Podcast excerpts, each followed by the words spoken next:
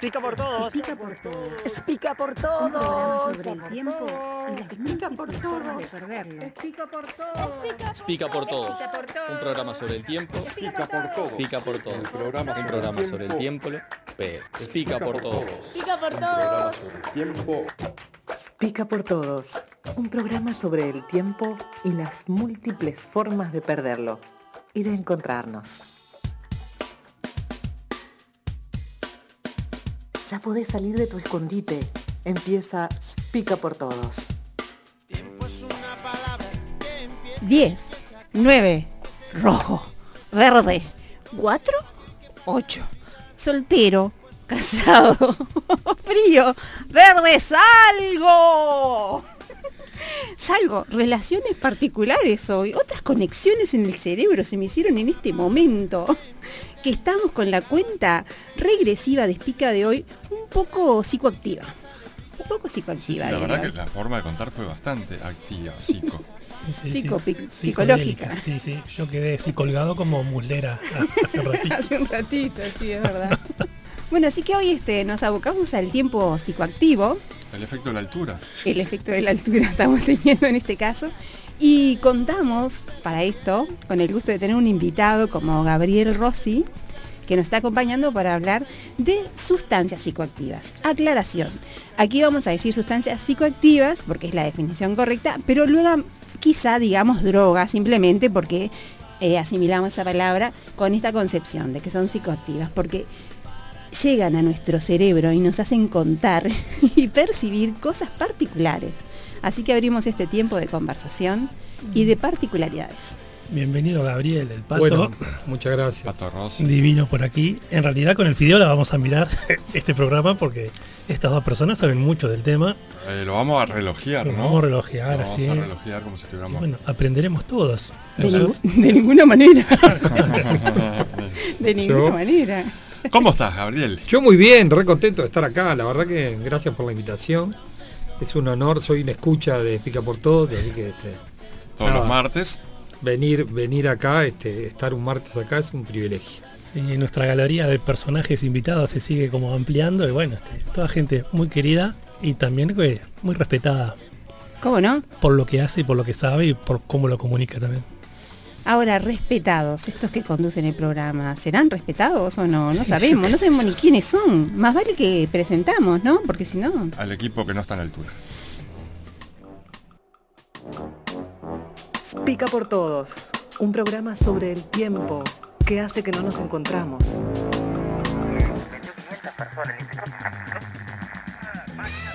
Al aire, Gustavo Rotuno, alma distraída y generoso payador ambulante. Rosana Capitán Bolita Fernández, alma libre y jugadora empedernida. Gustavo Fideo Martínez, alma errática e indómito ocioso de oficio.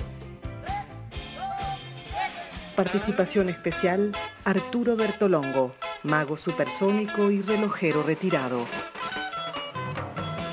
Pica por todos, radio con alma y vida.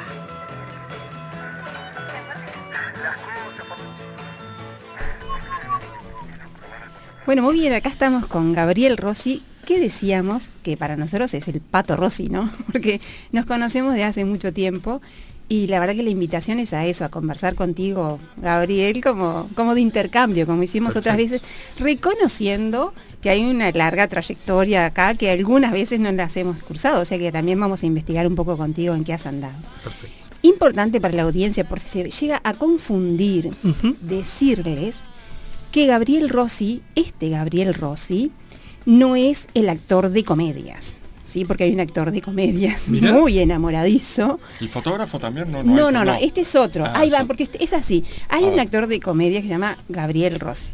No es él. Mucho, aunque mucho gusto. Idea. galán, el tipo es galán. el tipo galán, es galán. habla Aunque podríamos pero- decir, bueno, pero entra de galán. El pato es galán también. Sí, y a su vez también entra de histriónico, ¿verdad? Eh, más de una vez hemos sabido ver las interpretaciones de Gabriel. O sea, no es ese Pato Rossi, no busquen por ahí. Tampoco es Gabriel Rossi Pérez, miro el apellido el segundo, porque este Gabriel Rossi Pérez es coordinador de ventas en marketing. Tampoco. Aunque Gabriel Es cierto que te arma una campaña en pequeñas horas, consigue gente de todos los lugares del mundo y te hace unas movidas ahí capaz de subastar cualquier cosa, pero no es ese. Este Rosy Pérez, ¿de dónde lo sacaste? Que, que va a entrar en marketing. El marketing, bueno, busquen, busquen, googleen, ahora que todo es Google, vas a ver. En la Tampoco es Agarraste la, Gabriel. gui- la guía telefónica. Agarré la guía telefónica y dije, para que no nos confundamos, hoy nos podemos confundir nosotros. Tampoco es Gabriel, este Gabriel Rossi, el fotógrafo argentino. No, Ah, ese tampoco me- es. Me parecía que había un foto. Aunque en realidad Gabriel nos ha regalado muchas imágenes en todo este tiempo. Así que por eso vamos a empezar repasando algunas de esas imágenes y Fide te voy a pedir que cuentes una de esas imágenes en las que Gabriel empezó a presentarse en tu vida. ¿Qué quedó en la memoria, en el tiempo de No, memoria? Esa, esa no, esa no. No, porque ahora no. haciendo ejercicio de memoria colectiva, porque individual ya es muy difícil, en ese punto de encuentro que fue Hogar Sustitutos, De Inau. de Inau, de Inau, donde con un equipo de gente divina, bueno, laburamos voluntariamente, ¿no? Era una, una tarea voluntaria que llevábamos ahí en ese programa. Pero En después- principio, ¿Eh? en principio. Por eso, pero después como una serie de instantáneas, ¿eh? de seguidillas instantáneas en el campamento Artigas, justamente, eh, de varios días con, con esta con esta gurizada del INAU. Fue una experiencia alucinante, eh, conociendo a, a Gabriel ya más en, en- ahí en la, en la dimensión. 1990, 89, 90 haber sido eso. Tengo. Más de 30 años, ¿no? Tengo un registro fotográfico, una instantánea en papel de, de ese- de esa experiencia de, de campamento en el Artigas. ¿Año, ¿Qué año dijiste, Gabriel? 90, 89, 90. 89, 90. Y bueno, y después de ahí en adelante, instantáneas, de, eh, de recorte de diferentes momentos de la vida. Divino, entre ellos, un encuentro en Madrid, este, en Madrid, bueno, en Holanda. Cuando yo estaba haciendo la maestría en Holanda, en el año 94, Gabriel fue a visitarme, él estaba en Madrid haciendo el posgrado, ¿correcto? Correcto. Y, y en el año 94 fue a visitarme a Lee Warden con un oyente de este programa, que es Roberto Cachana, quien hemos nombrado, y con quien Gabriel, ahí conocí a Roberto, con quien él... este, y ahí tuvimos- omnipresente. ¿eh? Sí, y en Holanda, obviamente, tuvimos experiencias alucinantes. Por supuesto. Alucinantes. Dije Alucinantes, eso, alucinantes. ¿Y Rotuno? Yo también lo conocí en el campamento Artigas, también serán aquellos años 80 y pico, 90. El patio estaba como médico, no sé si estaba ya recibido, hacían como pasantías que estaban, esos campamentos largos que eran de 7, 10 días. Claro, y había, como- un médico residente y me acuerdo sobre todo el pato que era un muy buen cantante y que cantaba algo así como óperas, operetas ahí, metía cada tanto. Eso es un buen registro, pues sí, por supuesto, después de la movida con los gurises de hogares sustitutos, que es como la génesis de lo que es ahora el acogimiento familiar. Ya. Divinos gurises que algunos hemos cruzado ya de adultos también. Ay, Sí. sí, divino. Y bueno, yo Y bueno, traje sí. una, una imagen también, y ya para meternos en el tema, eh, recuerdo del ómnibus, cuando estábamos allá en Casaballe, y fue la primer como investigación en vivo, que ellos iban a escucharte, pero en realidad vos fuiste a escucharlos de qué era la pasta base, qué era en aquel entonces, y estaba buenísimo porque en realidad nos hicieron la distinción del color, o sea, lo que se distinguía de pasta, de lo que se distinguía de lo que fuera el crack, o lo que, o sea, traer ahí la sustancia, digamos, la sustancia del relato en, los- en las historias y ese ambiente generado que nos permitía intercambiar casi como un resguardo, ¿no? Pero en realidad nos habilitaba mucho. Y tengo esa imagen en el ómnibus explicando y no se sabía quién daba el taller, ¿no? O sea, en realidad era un taller este, bien interactivo. Entonces, de esos lugares que también traen una, una forma de aprender, digamos, y de, Sí. y de Entonces, esa es la imagen que quería traer ya para meternos Buenísimo. en este tema psicoactivo. Y bueno, para los que estén escuchando, voy a repasar para mirar, pero les contamos que Gabriel eh, es médico, es doctor en medicina, psiquiatra de niños y niñas y adolescentes. Tiene una maestría, pero también tiene un experto ahí, compartíamos. Este, el experto es de la Universidad Complutense de Madrid. Y en Deusto, o sea que son ambas cosas, en la maestría. También eh, trabajó en el equipo técnico del Ministerio de Salud Pública, de la Junta Nacional de Drogas, eh, coincidiendo con Julio Calzada, que en realidad Sí, hoy iba a estar, iba a estar y no, no podía por temas de, de agenda, pero bueno, ya, ya le contamos y te mandaba los saludos ahí para, para hacer algunas discusiones que quedarán para después. Y, y bueno, también fue secretario, o es secretario, ahora nos contás vos, de la Sociedad Uruguaya de Psiquiatría de la Infancia y de la Adolescencia.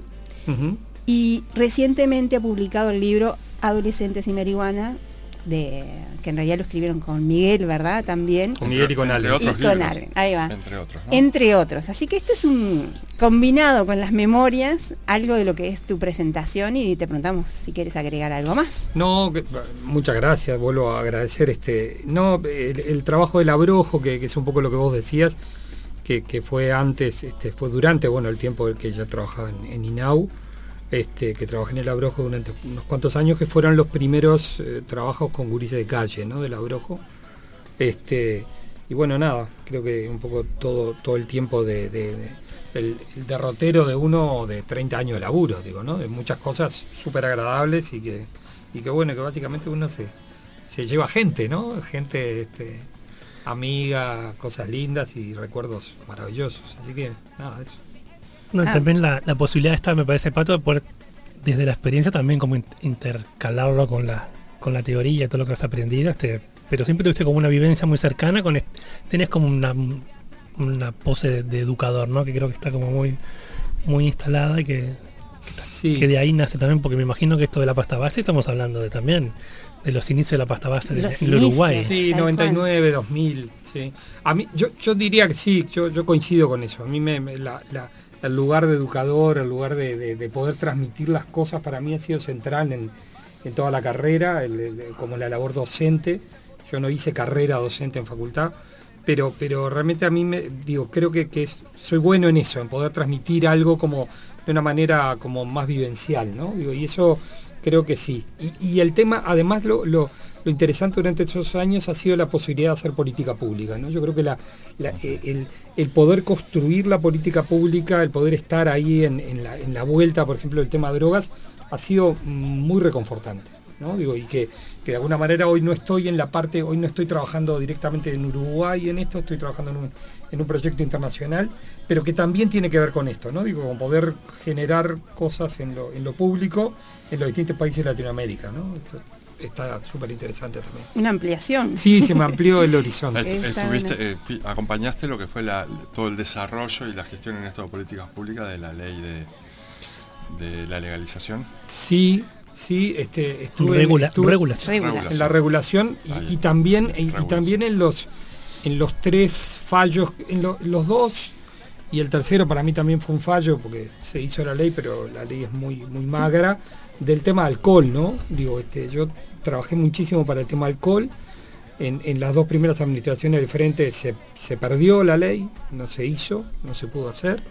Y la tercera, este, bueno, se hizo algo que era muy lavado, ¿no? Digo, como, es como un alcohol que le, le pusieron tanta agua que ni, se siente Se el alcohol. diluyó.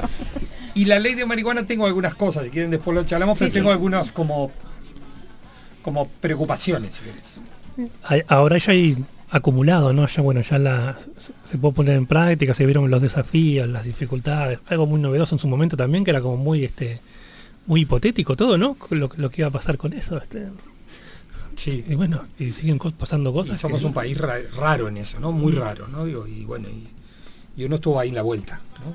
Muy bien, bueno, así que este primer recorrido, sobre todo rescatando esto, porque no es solo una entrevista hoy para charlar de tu presente, sino eh, también potenciar con las cosas que tiene que ver el programa, que es con, el tiempo y con el ocio y con lo lúdico, esto de la capacidad de vincularte, este, eso, con tus herramientas, por eso el recorrido también, ¿no? Con las herramientas que has tenido para, para ser comunicador desde distintos lugares. Entonces, este, ya ahí recordaba, que- eh, quería rescatar una cosa que, que tiene muchas voces Gabriel, y cuando se empieza, lo pueden escuchar en muchas entrevistas, él tiene una voz muy seria, pero de pronto cuando te hace unas voces así como histriónicas, ahí es como que entra, para mi gusto, ¿no? Como que planeó, planeó y entra. Así que bueno, la invitación es que hagas todas las voces Perfecto, que quieras. a Vamos a poner un poco de música también, Dale. como Bien. para que esto sea matizado y Bien. vamos con las primeras.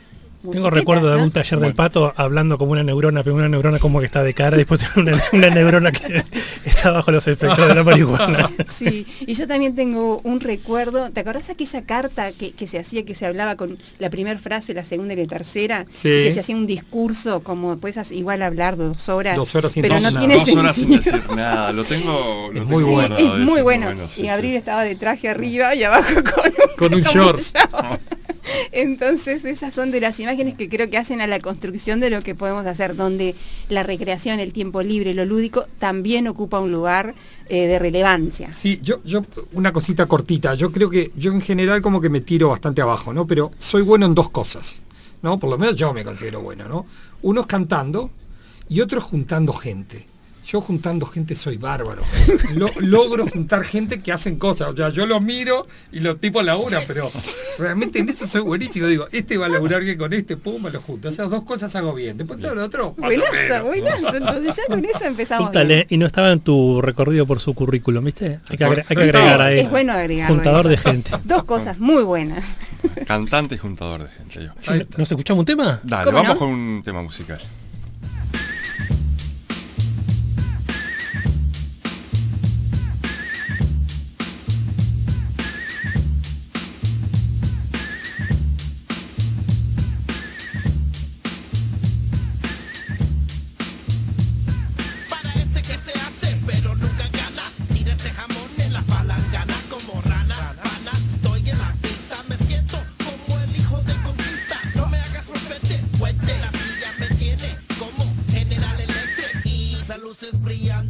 Pensando. No es lo mismo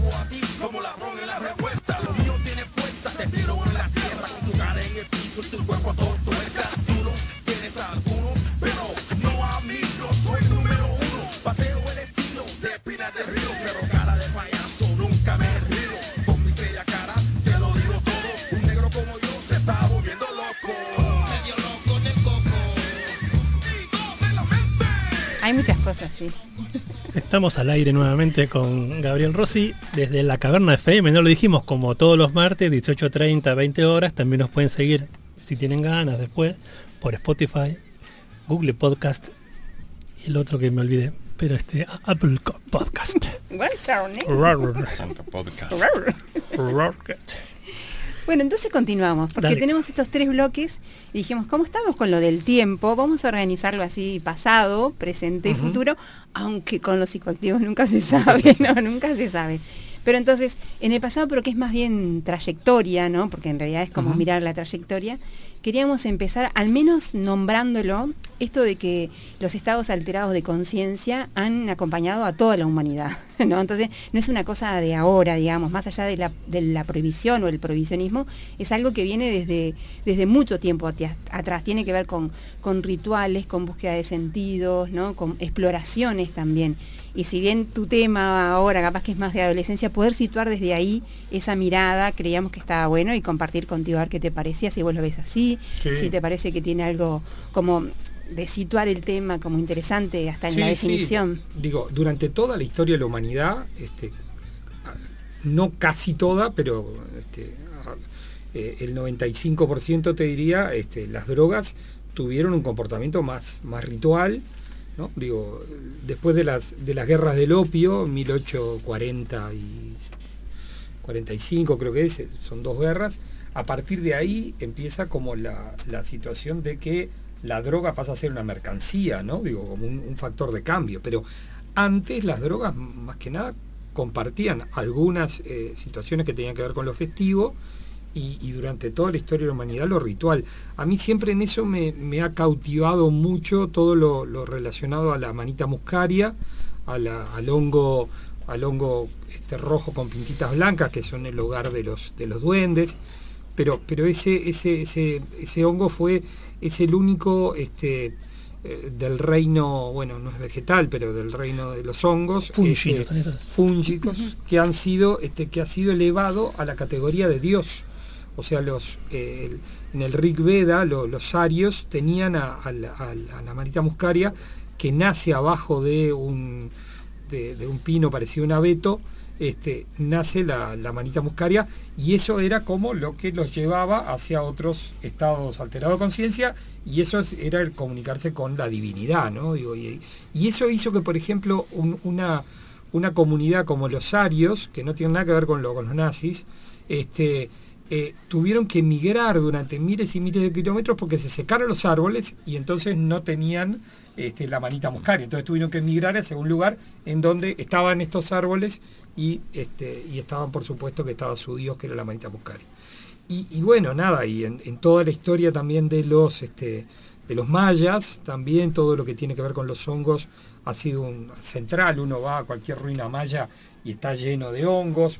Este, o sea que todo el tema, más que nada vinculado a los psilocibe, que ahora están muy de moda con todo el tema de la, la vuelta de los psilocibe, a ver si sirven o no para psicoterapia, que están, se están estudiando para eso. Y este, y, y lo- y las drogas como bueno como la marihuana ni que hablar como el alcohol ni que hablar no digo con todo lo que todo lo que tiene que ver con la, la fermentación normal que, que no solo se intoxican los humanos sino que también se intoxican los animales no digo este hay, hay una película súper linda del desierto de Kalahari donde donde los elefantes se maman no porque porque caen las la fruta y se fermentan y toman la fruta y comen la fruta y están to- to- todos mamados los, los, los elefantes. O sea que la alteración de la conciencia este, ha sido central, tanto que Maquina plantea, un, un- un teórico que, que se le discute mucho si es así o no, pero digo, para, para entender la relevancia de esto, de que este, este teórico Maquina plantea en los 70-80 de que los hongos alucinógenos fueron los que promovieron el desarrollo del lenguaje en el, en el prematuro Homo sapiens, ¿no? O sea que a partir de las alucinaciones con los hongos, esa persona desarrolló la posibilidad de contar lo que le pasaba este, y ahí se desarrolló todo lo que tiene que ver con el habla. Es discutible, esto es una teoría discutible, pero, pero digo que, que- realmente es una, es una situación en donde los son, lo- las sustancias psicoactivas han estado en, en toda nuestra historia como Homo sapiens y seguramente antes de ser sapien también. Alguien se largó a hablar, así se largó a hablar, los demás que escuchaban y ahí... Y dale Todo- que es tarde. todo, ¿eh? Y dale que es tarde. Bueno, Claro. perdón, perdón, pero... No, No, No, al pero- pero contrario, está- porque creo que parte de esas historias, ¿no? Por ejemplo, esto que vos contás, ahora me hiciste acordar que vos contabas algunas historias de esas, fueron también lo que a muchos nos hizo poder acercarnos al tema de una manera con afinidad, ¿no? Donde pudiéramos ver el tema ampliamente y no nos sintiéramos por fuera, ni que tendríamos que estar a favor, ni haciendo apología o estar en contra, sino poder, poder investigar y ver la mirada de otros, de otros Sí, a lugares. mí, a mí me preocupa mucho hoy por hoy el tema este de a favor y en contra, ¿no? Digo, este, porque parece que los que están en contra son tal cosa y los que están a favor son tal otra, ¿no? Digo, como que hay, hay, como hay una fractura en la sociedad en muchas cosas. Hay mucho- y hoy, eso, hoy- eh, hoy, que- hoy estamos en una sociedad es- totalmente fracturada, ¿no? Digo, en, en- en derecha e izquierda, en, este, en ricos pobres, en lo que sea. También en el tema este de las drogas, que es una cosa para mí que hace muchos años que estoy trabajando en el tema, la verdad que me, me siento como a veces medio por fuera de esa discusión, no, no, no la entiendo mucho, ¿no? Digo, pero, pero realmente a veces es como muy fuerte esa, esa- esa- esa- antes era, yo qué sé, si fumabas porro no fumabas porro, pero ahora no, ahora hay, hay una conceptualización a veces hasta filosófica de un lado y del otro, ¿no? Digo, y me parece que bueno, puede ser interesante, pero a veces puede ser muy molesta también. Sí, es que justamente eso, ¿no? Para poder salirse de ahí y meterse a incursionar y poder hasta explorar lo que uno mismo cree, ¿no? Que Claro. es parte de lo, de- del construir. Entonces, ya que estamos en trayectorias, vamos a ir con otra pequeña trayectoria que tiene que ver con la, con la del país, Uruguay mirando para atrás, donde ya tenemos varios años también de distintas políticas y por eso vamos a escuchar, para contextualizar solamente, unos segundos de un video que se hizo en el 2014 que habla de 100 años de historia eh, de drogas en Uruguay.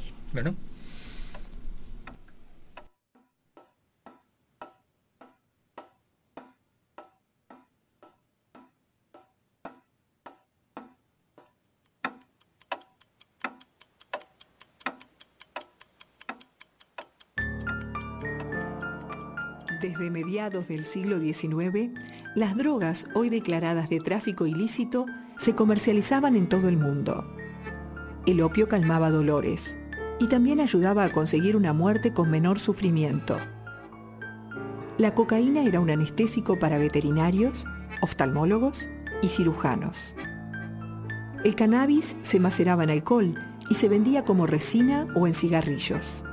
También se recomendaba como sedante o para conseguir el sueño, disminuir dolores y relajar al paciente. Durante los siglos XIX y XX, opio, cocaína y marihuana también se usaron con fines recreativos.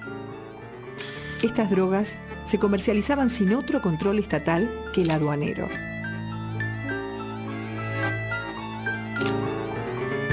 Desde 1908 hasta 1940, el Estado uruguayo reguló el expendio de drogas. Primeramente las farmacias pidieron recetas para el acceso a las drogas prescriptas. Pero políticos, policías y médicos seguían registrando su uso entre aristócratas, artistas y en los cabarets principalmente. Tras una campaña policial en 1922, comenzaron las reglamentaciones más estrictas. El dictador Gabriel Terra promulgó dos leyes para que el Estado tuviera el monopolio del comercio, la fabricación y el expendio de cannabis, opio y cocaína. Uruguay era uno de los ocho países en el Comité del Opio de la Sociedad de Naciones. Y Uruguay quiso ser un ejemplo en la puesta en práctica de las primeras reglamentaciones internacionales sobre drogas. Bueno, aquí queremos invitar sobre todo a la gente que está escuchando que se acerque a alguno de los materiales que hay, porque de drogas no se puede hablar en un día, ni se soluciona ahí. O sea que realmente el interés se cultiva mirando algunos materiales, algunas perspectivas. Y la verdad que si quieres comentar algo del video, perfecto, pero traíamos esto porque eh, en algunas entrevistas también te había escuchado decir que la Junta Nacional de Drogas no ha difundido mucho lo que hace. ¿no? Y que de hecho es gran parte de que no se conozca lo que tiene, ¿no? En estos 100 años de historia. Y de hecho, desde, nombrabas también que desde aquel año, en el, no sé, creo que en 1990, que había tres camas del Maciel, que eso lo vivimos, ¿no? Y lo, y lo traigo porque me acuerdo de haberlo vivido en ese momento, hablando, había tres camas y ahora hay una red de atención, ha cambiado mucho. Entonces la pregunta así primera es, ¿cómo ves este cambio? Capaz que son dos preguntas en una, ¿está? ¿Cómo ves este, e, esta, esta situación, e, e, este cambio de la política de drogas de Uruguay, más allá de los datos históricos? Y la segunda es cómo se lleva ahora con esto de que de alguna manera se ha mm, paralizado, por lo menos la ley de regulación está estancada y algunas voces más fuertes dicen en realidad que hay un vaciamiento de las políticas más de reducción de riesgos y daños. Saliéndonos de aquello de lo que recién hablábamos, no del pro o en contra, sino para poder mirar nuestro ámbito y ubicar la situación actual. ¿Cómo lo, cómo lo ves o qué pistas nos puedes dar para nosotros mirar también? Mira, este mm, yo creo que, desde el gobierno de Valle, desde el gobierno de, Jorge Valle, se empezaron a, empezó a, tener un cambio las políticas en Uruguay, este, básicamente por, por Leonardo Costa, que era el prosecretario en ese momento, que tenía una, o sea, estábamos, para ubicar a la gente, estábamos en la mitad de, la, de la, crisis del 2002, o sea, no había un mango, este, pero con mucha creatividad, este, el prosecretario en ese momento, Costa, eh, trabajó mucho el tema, promovió mucho lo que se podía hacer con muy poca plata y realmente como que cambió mucho en cuanto a lo, conceptual el tema de drogas, ¿no? Y, este, y acercó mucho, sobre todo en esto de la política de reducción de riesgos y daños, sobre todo en el tema alcohol y ahí empezaba el tema de la pasta base.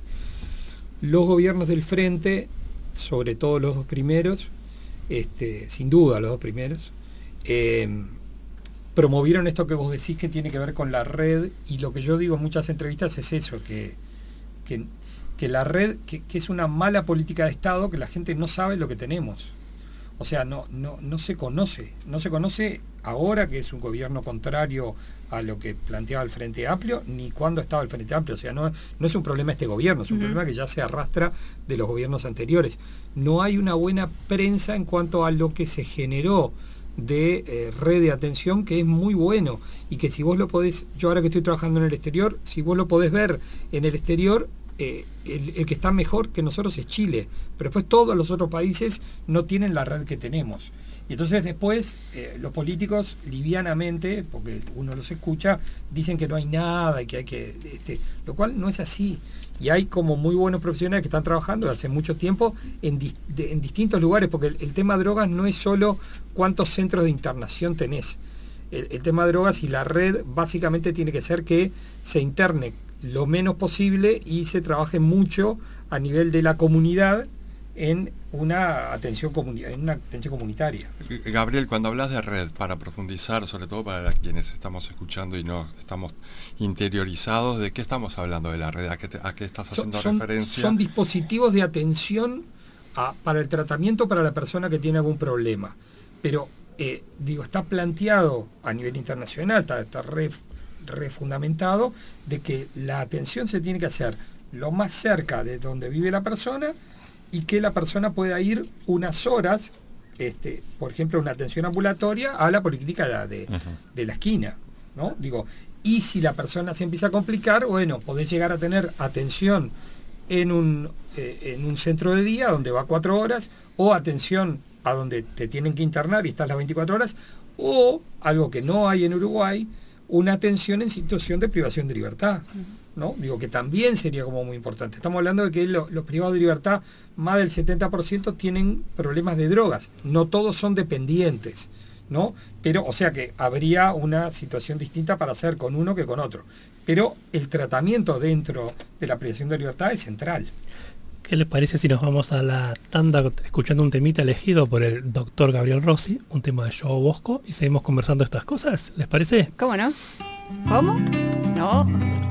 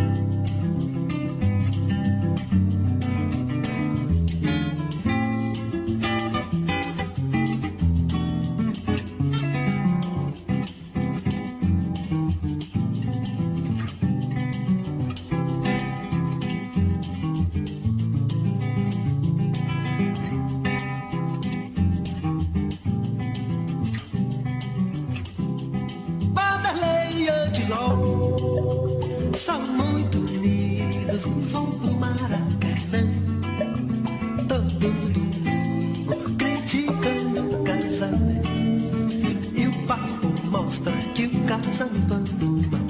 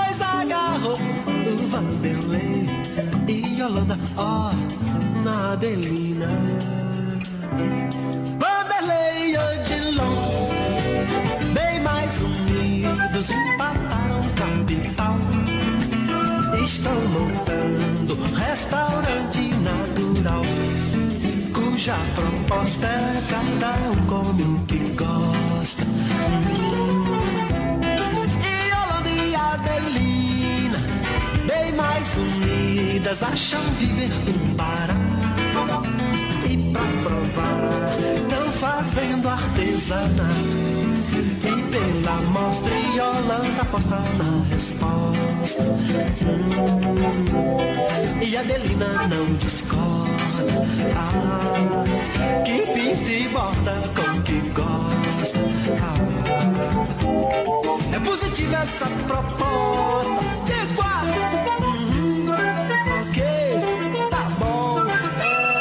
Só que o de longe, papo Vanderlei ciúme. Adelina dá na cara de ioiô. Vanderlei Odilon Uou, uou. E Adelina Uou, uou. Cada um faz o que gosta Uou, uou.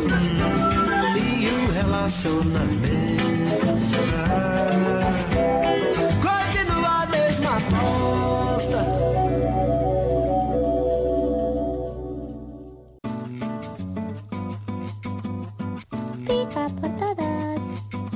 los martes de 18.30 a 20 por la Caverna FM.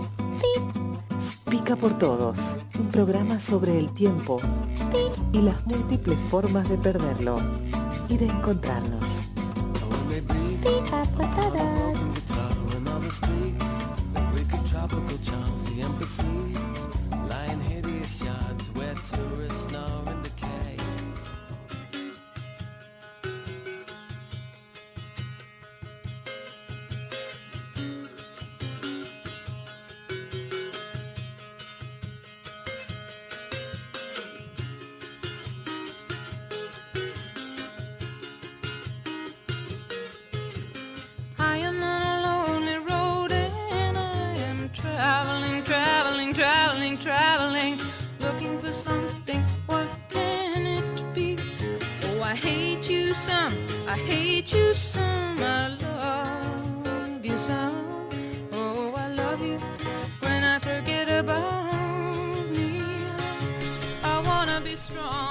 Canción. ¿Qué estamos escuchando, Pato? Que la Johnny vos. Mitchell, Johnny Mitchell. Johnny Mitchell me ha acompañado desde, desde el 88, me viene acompañando, este, maravilloso, el disco Blue, creo que para mí es de los mejores discos que he escuchado. Y este, nada, Johnny Mitchell es una, una canadiense que estuvo en Woodstock y que, y que la verdad que es un deleite. Una belleza de voz. Sí. Me quedé pensando con este audio que estábamos pasando, que era un material de la Junta Nacional de Drogas, creo que es del 2015 por ahí, de la historia de las drogas.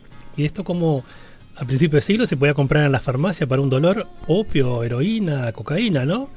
Pensar que ahora que no se puede, pero por suerte uno tiene el consultorio médico del deportista, ¿no? En caso de dolores. ¿Cómo no?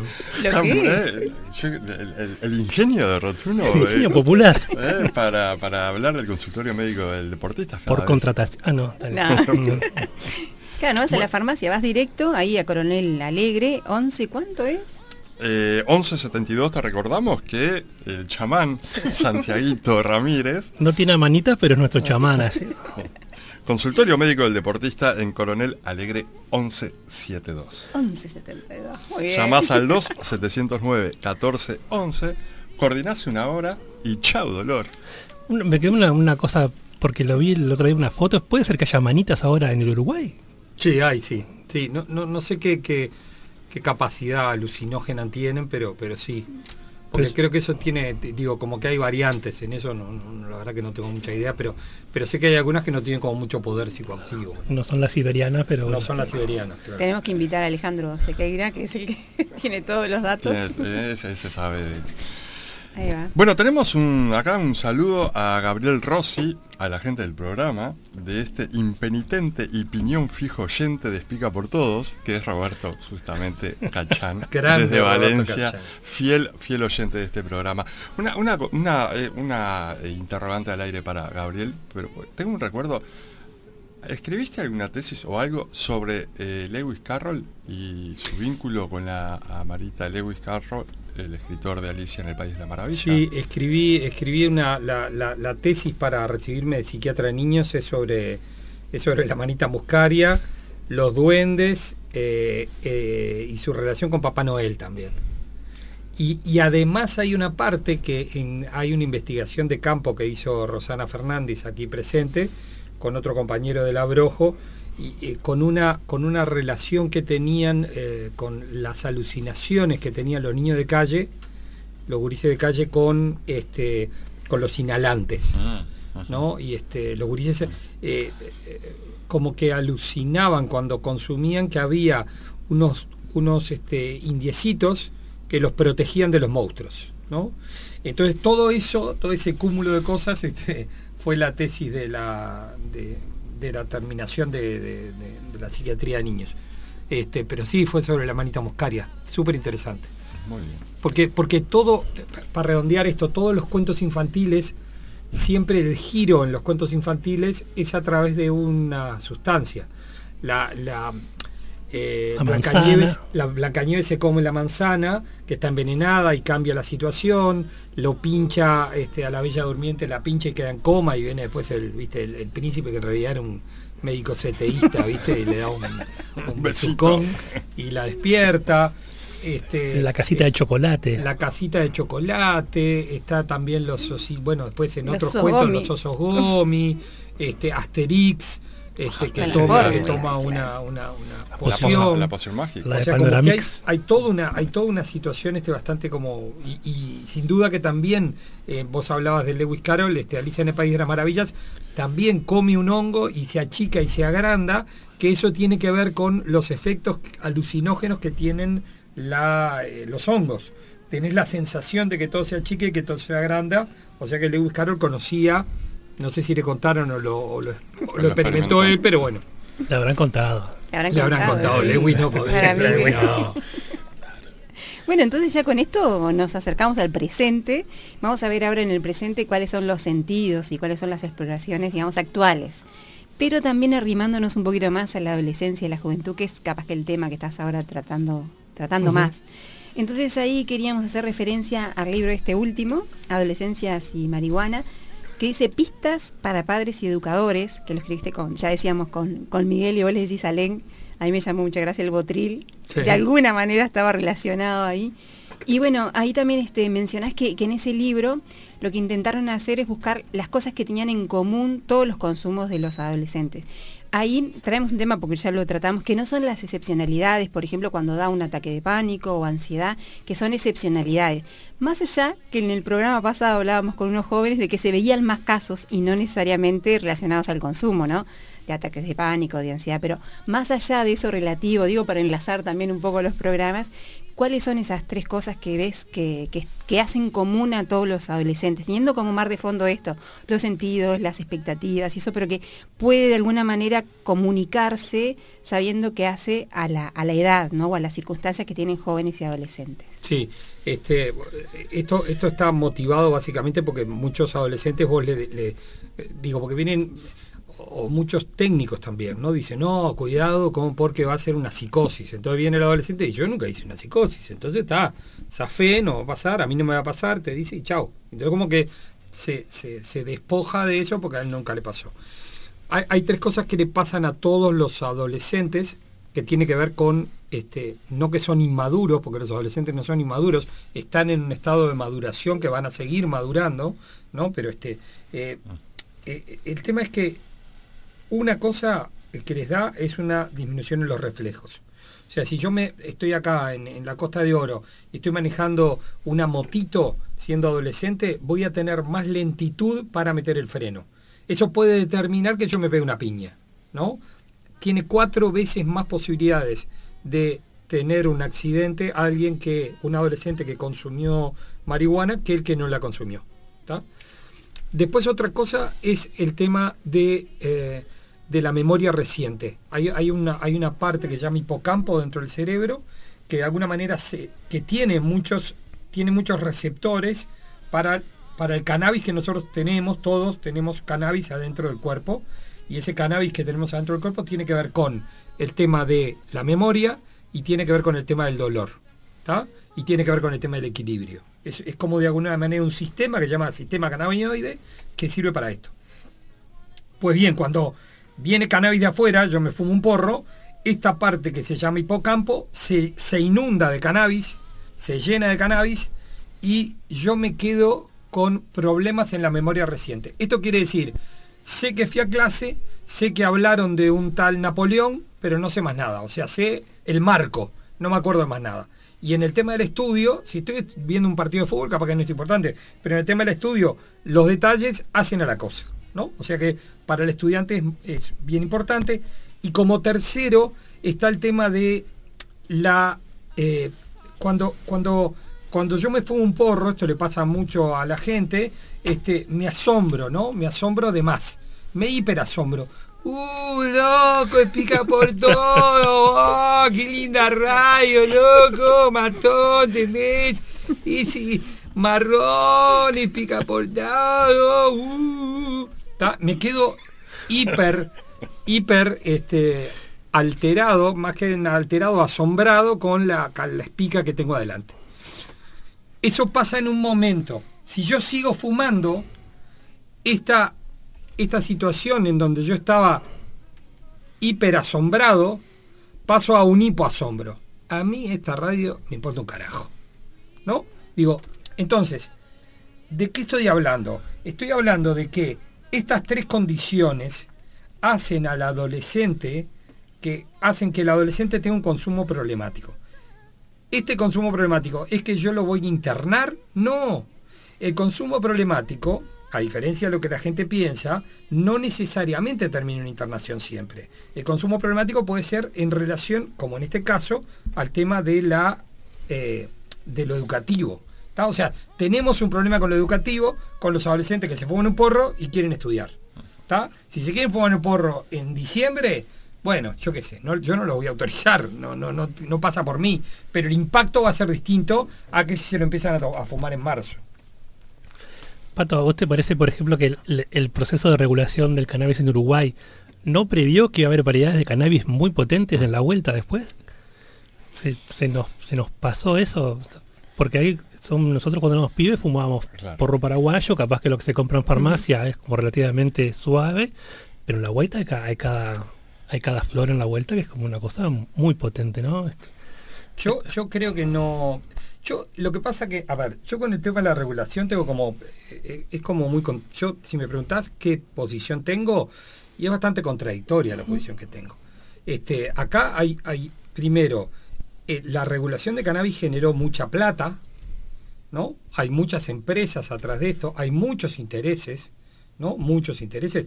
Un político de este gobierno terminó diciendo, eh, em- empezó el gobierno diciendo, antes de la pandemia fue, que este que la marihuana iba a dar más plata que las vacas, ¿no? Digo, una dimensión realmente como importante, ¿no? Digo, es como grosera en cuanto a la cantidad de dinero.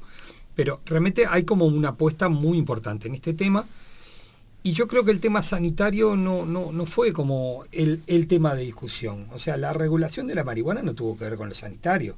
La regulación de la marihuana tuvo que ver con una situación de, de, de, de peligro, de, de- situación de violencia que se había dado porque habían matado a un pisero en la pasiva, porque dos gurises que consumían pata base le habían pegado un tiro, le habían matado, y frente a eso se hacen unas medidas en donde estaba Guidobro ahí atrás y promovió y a Guidobro plantea el tema de este, legalizar la marihuana, ¿no? Eso después devino en una serie de, de leyes, una serie de cosas, pero, pero, este, pero el tema de, las, de lo sanitario no estuvo. Si estuvo el tema de lo sanitario, estuvo por todo lo que tiene que ver con lo medicinal, ¿no? Pero el tema del, del impacto del...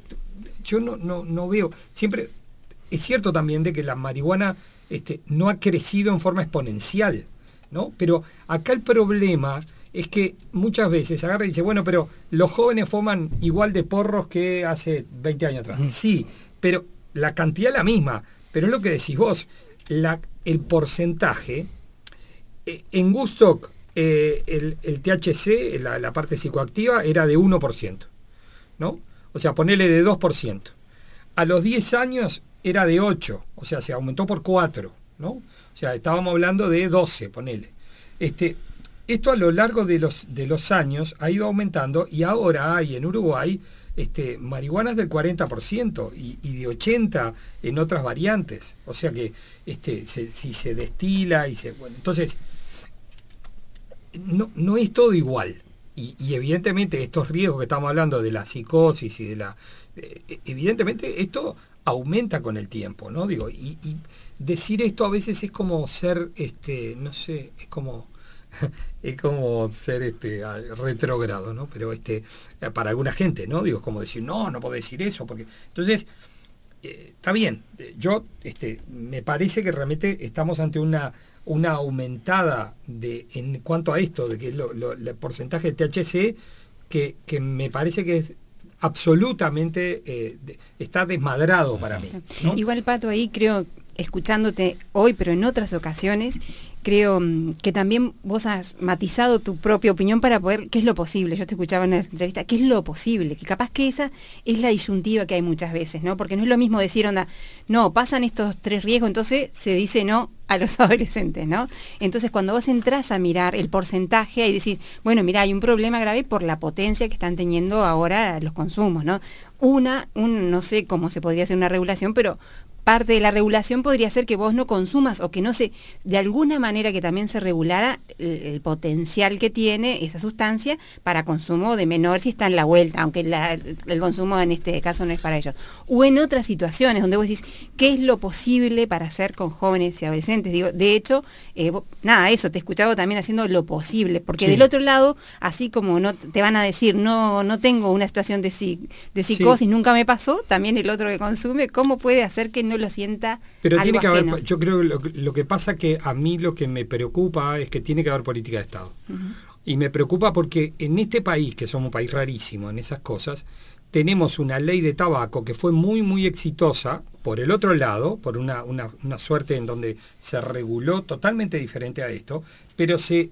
Me acuerdo cuando se largó la ley que había un tipo que no hace- que dejaba fumar adentro y vinieron y, y lo, y lo mataron. En el Y- y se terminó- y cerrá y, y se, se terminó no pasó nada y no, no hubo gente que transgredía, ¿no? Digo, Ahí acá hay, hay adultos que sistemáticamente le están vendiendo a adolescentes, que sacan, ¿no? De- de- de- del club de cannabis donde está anotado, saca y le da al adolescente, o que planta y le da al adolescente, y no pasa nada, no hay, no, yo no te digo que agarren a 100 tipos, pero que agarren a uno, a dos, a nadie, no, no hay, no hay nada, ¿viste? Es como una cosa que, que parece como que es tierra de nadie en un país en donde si, si en algo tenemos es que somos un país súper ordenado en eso.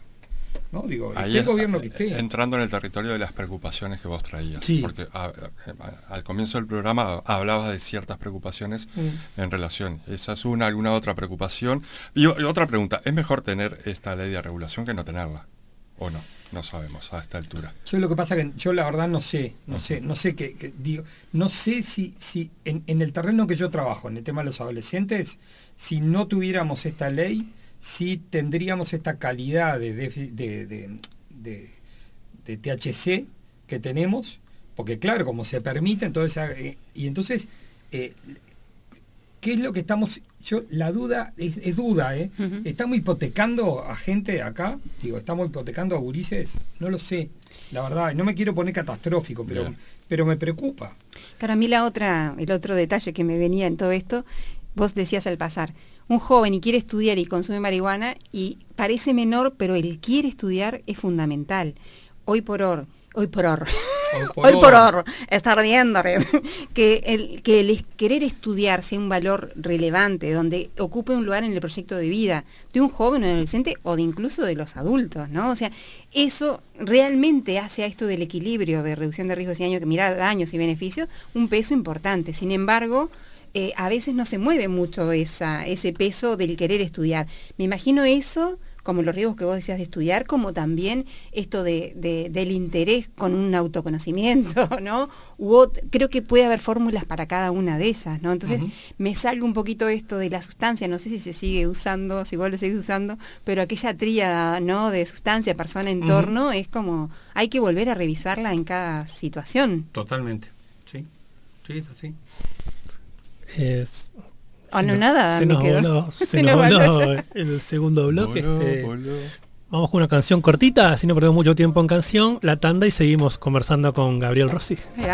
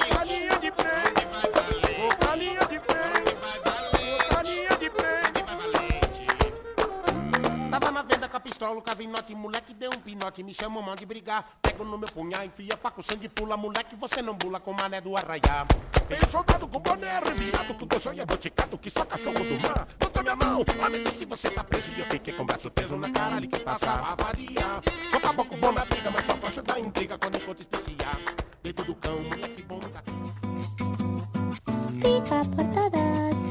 Todos los martes de 18.30 a 20 por la Caverna FM. Pica por todos, un programa sobre el tiempo, y las múltiples formas de perderlo y de encontrarnos.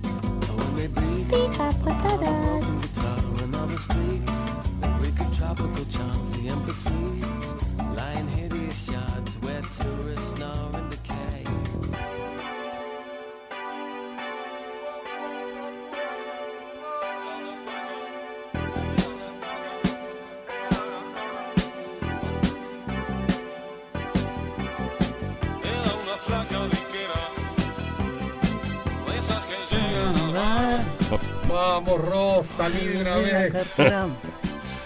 Gabriel chondos el chol.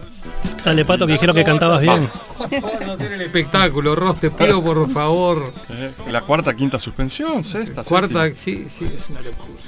Bueno, estamos escuchando Luces en el Calabro de Jaime Ross y Gabriel va a cantar. Luces en los ventanales, luces en el corazón, luces a pedazos. Mateo. Luces En el Calabro. luces en los ojos rojos. El otro día, el otro día, pero no, conocí a alguien de a Calabro de apellido, no, no, no, la otra, la abuela, ¿cómo era la abuela? El apellido de la abuela, Ah, tiene una canción de la abuela.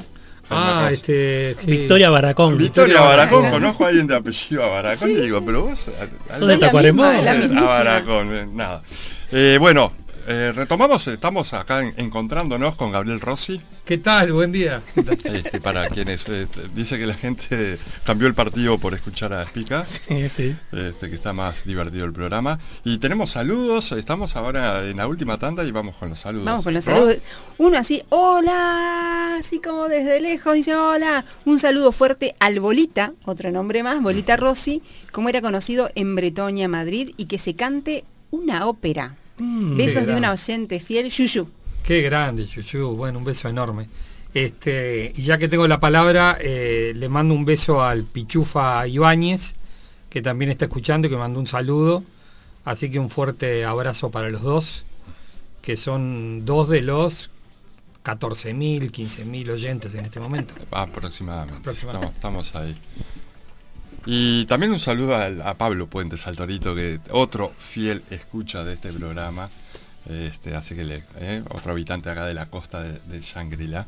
Un abrazo grande para él. Y a Marita Hernández, que nos mandó galletitas muy ricas para poder amenizar este momento. Exquisitas. Le estaba preguntando a Gabriel en, el, este, en la tanda eh, si el sistema educativo debería tener este, alguna alianza, algún abordaje vinculado justamente a lo que fue la regulación y a estas preocupaciones que vos traes, Gabriel.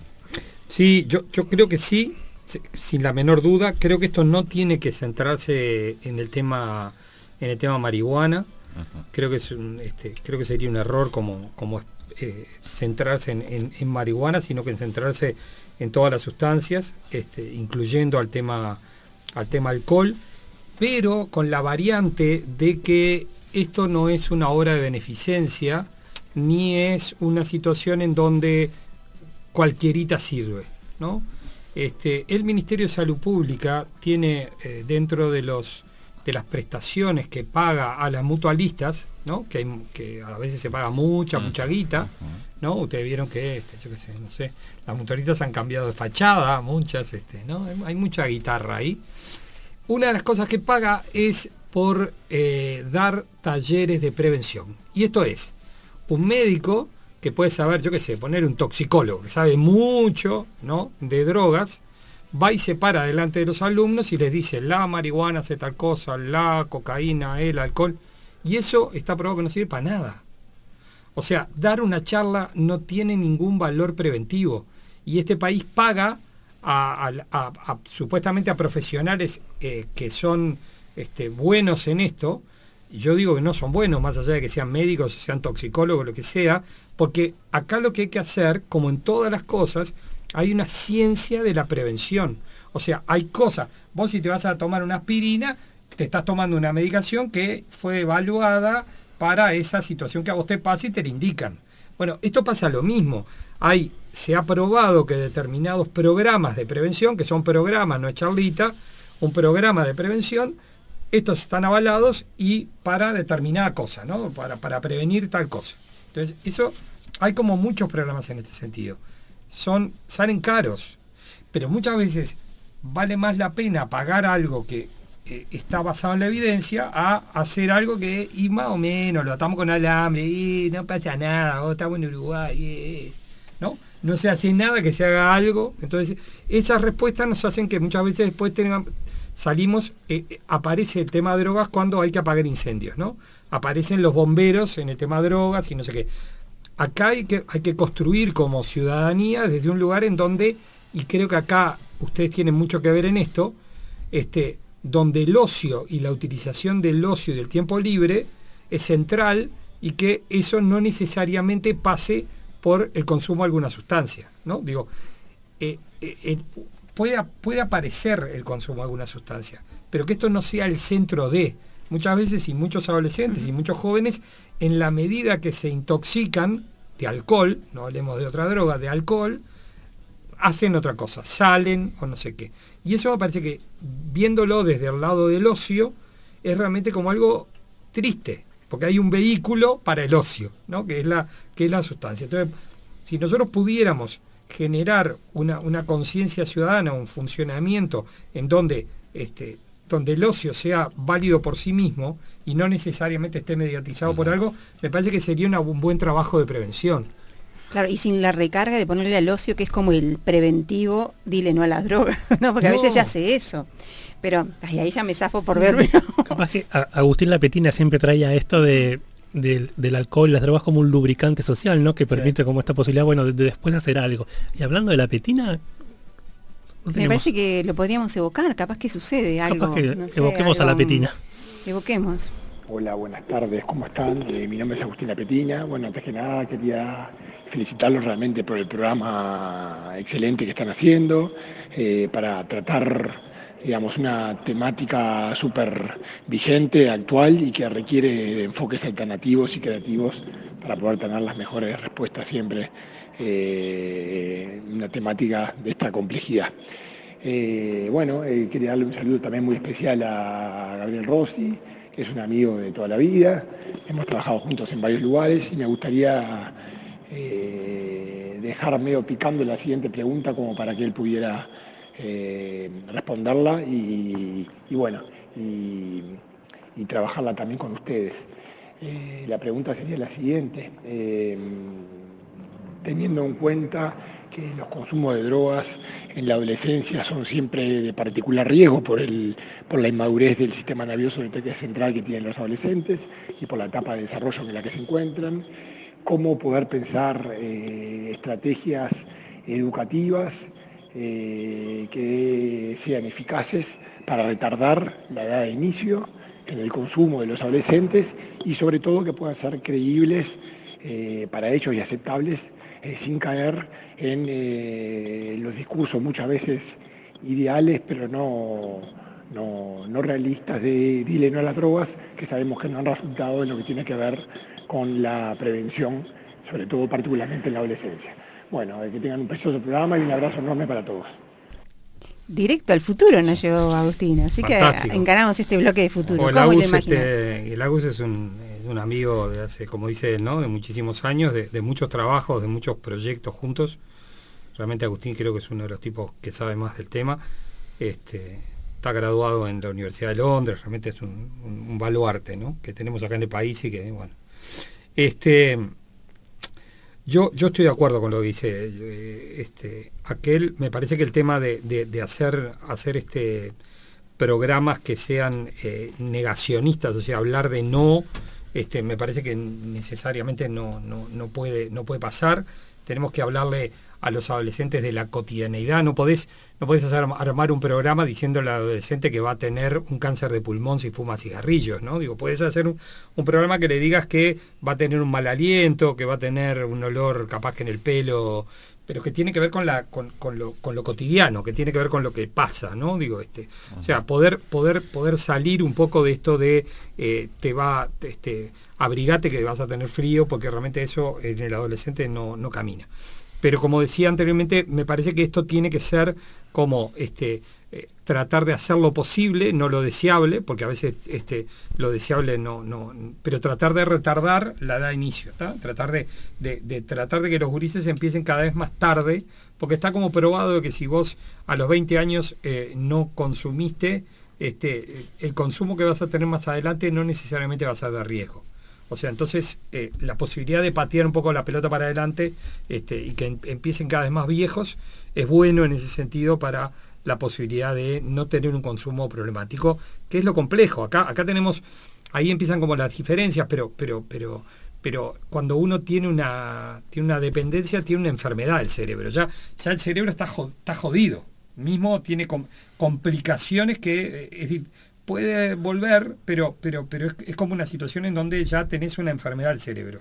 Todo lo anterior es eh, totalmente reversible, ¿no? Digo, si bien puedes jorobarte, es reversible. Entonces, si nosotros pusiéramos este, un, mínimo porcentaje de cabeza en todo lo que tiene que ver con la prevención y en hacer eh, presentaciones y hacer eh, trabajos y, y programas que tengan que ver con la, con la cotidianeidad del adolescente y hablarle lo que le pasa todos los días, me parece que sería como mucho más efectivo y, y- el consumo de drogas no sería visto y no sería sentido como una situación eh, marginal, eh, terrible e intratable. ¿no? Pato, ¿cómo estamos en el Uruguay a nivel de, de estas drogas de, diseño, otros tipos de, drogas que están como llegando, que tras- trascienden nuestras generaciones, por supuesto? Sé, metanfetaminas, en algún momento el éxtasis. ¿Cómo estamos en eso? Porque también este, Hay, hay, mucho consumo de, de drogas de diseño, este, hay mucho, hay mucha cultura de drogas de diseño, este, o sea, cultura digo que, que eh, esto, ¿no? Digo que no, no toman alcohol, no fuman porro, pero, este, pero gente, hay determinados colectivos que consumen este, drogas de diseño, con, con la complicación de las drogas de diseño que este que todo esto, yo qué sé, eh, hablábamos recién de la marihuana, medianamente uno sabe cuánto tiene de porcentaje la marihuana, no sé qué. Estos no, estos son laboratorios clandestinos que son fuera del país, ¿no? Que, te dicen esto tiene tal cosa, pero andás a ver si efectivamente la tiene. Una vez se hizo un estudio en la época de Bonomi, que después eh, eh, Bonomi dijo que no se siguiera haciendo, pero de que fue este, fue el- una ONG catalana a pararse adelante de un, de, de un baile y estudiaban este, junto con, con la gente de Facultad de Química las drogas que había, las drogas de diseño, le sacaban un pedacito y encontraron, este, encontraron algunas que realmente eran veneno. Estuve en ¿no? esa fiesta Bueno, con la gente de Imaginario 9, Y- también como para nombrarlos, que de hecho ahora está haciendo también mínimamente, pero es de los pocos que hacen testeo, ¿no? Que en realidad Claro. sería también una manera de... que yo creo que es una, es una manera de cuidar a, to- a todo el mundo, ¿no? Sí. Digo, porque estamos hablando de drogas que la gente habla maravillas y que son absolutamente ilegales y que uno no, no, no sabe lo que tienen, ese es el tema, ¿no? Vos te metés para adentro de algo y decís, uh, uh, droga de diseño, no sé qué, y puede ser algo tan terrible como lo que pasó en, en la Argentina hace dos, tres años, cuando murieron estos, creo que seis personas, Sí, uno era uruguayo, este, ¿no? Digo, que son, bueno, está, pero que tiene que ver con esto, con no poder testear algo que es ilegal y en esta, en esta rosca de, la ilegalidad que termina generando muertes. Sí. Empieza a terminarse pero el programa. Pero quizás solo para introducción, por lo que vos decís también, ¿no? O sea, hay muchos tipos de sustancias, eso por más que parezca de perogrullo, o sea, hay muchas sustancias, muchas personas, todas las edades recorren el tema del consumo y se pueden hacer muchas cosas, tanto en el contexto como con la educación, con las personas, también como con el, con las sustancias mismas, ¿no? Controlar la calidad y, las posibilidades, ¿no? Así que con esto y repasando lo del libro, porque en realidad ta, veníamos a hablar de esos temas y por ahí nos quedó repasar que Adolescentes y Marihuana trae una pequeña aclaración que dice pistas para padres y educadores y que quizá ahí es una invitación a que puedan explorar un poquito más cómo es toda esta concepción, ¿no? que hoy pintamos, digamos, este, por ahí, y bueno, entonces invitarlos a que, a que trabajen ahí con, e- con ese tema. Y me, me quería como igual traer la pregun- dos preguntas que no sé si nos da para alguna, Estamos- Vemos, vemos ahí los ojitos, pero vos dijiste de, de- de que hay que tener evidencias, que yo estoy totalmente de acuerdo, pero siempre me viene la misma pregunta. ¿Cómo generar nuevas evidencias? Porque en realidad está bueno tener evidencias y sobre todo ha sido el modo de ir para, o sea, de por lo menos de hacer un frente a los conceptos más moralistas frente a las drogas, ¿no? Con evidencias para que de alguna manera se pudiera trabajar desde un lugar más, más técnico, ¿no? Entonces, ¿cómo- pero ¿cómo haces cuando vos tenés que generar nuevas evidencias en ámbitos que quizá eh, no están muy desarrollados? Y sobre todo porque empiezan nuevas cosas. O cuando el vínculo tan fuerte, por ejemplo, con esto del ocio, decís, está investigar, ¿cómo investigamos sobre eso y de alguna manera aportamos? ¿no? Si tenés alguna pista No, de eso. sí, en, en algunas cosas no lo sé, pero, pero y, por ejemplo, el, te- el tema, el tema marihuana ha traído al país mucho dinero para el tema de la investigación, ¿no? Este, muchísimo dinero. Hay mucha gente que está, digo, investigando mucho en esto y realmente está, está buenísimo que se generen evidencias. También pasa, eh, en, la, en la gente de la vuelta que habla de la evidencia, eh, pasa lo del cherry picking, ¿no? Que, o sea, yo, yo tengo una serie de, de investigaciones y agarro la que La que me concuerda con lo que me sirve a mí y entonces digo, no, la, la evidencia me dice que ah, dice esto, ¿no? Entonces, claro, y vos decís, está, pero esto si lo pones en un metaanálisis, o sea, es un estudio de estudios, no existe. Eh, pero esta te la digo yo, ¿cuántos casos tenés? Cinco, pero uh, uh, ¿no? Entonces, es como mm, es como también compli- complicado este tema, ¿no? Digo, porque lo que hay que hacer es basarse en, en estudios de estudios que se llaman metaanálisis para poder generar evidencia para decir esto realmente vale.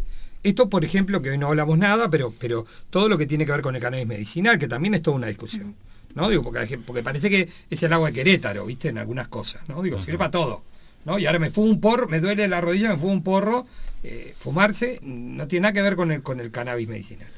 ¿Temas que quedarán para el cremitas. 2022? ¿Temas que- ¿eh? comprometemos ya al doctor Rossi para, uno, para que venga a extender esto en 2022, otra que los consiga la entrevista con Dresler, aunque sea por teléfono. Queda grabado esto. Queda para- grabado. Daniel, Jorge, para vos. si lo estás Ah, Daniel, no. escuchando. No, y Jorge también. Jorge Bueno, también, puede ¿verdad? ser Daniel también. ¿Cómo no? Ah, Vengan sí, en sí. dúo. Los traigo, los traigo. los traigo. Ahí va. Y Diego, y Diego también, Y los Diego tres, también, vienen los tres. los tres. Ahí va. Y, la, y otra pregunta también es cómo se cruza, o sea, qué sinergias y qué obstáculos tiene esto de lo técnico con lo político, que hoy lo soslayábamos por ahí, ¿no? Pero para ahí para adelante, porque vos tenés capaz que estos aspectos más técnicos lo decís en algunas veces, sin embargo, Pero el hacer que- políticas públicas. Lo que pasa es que los políticos entran y salen a los cinco años y cuando saben mucho del tema se van. este y, y muchas veces no escuchan a los técnicos y muchas veces no les conviene escuchar a los técnicos. O sea, como, como que lo político, yo te diría que en, en los, los, dos, los dos primeros gobiernos del frente fueron coordinados. El tercero, creo que no.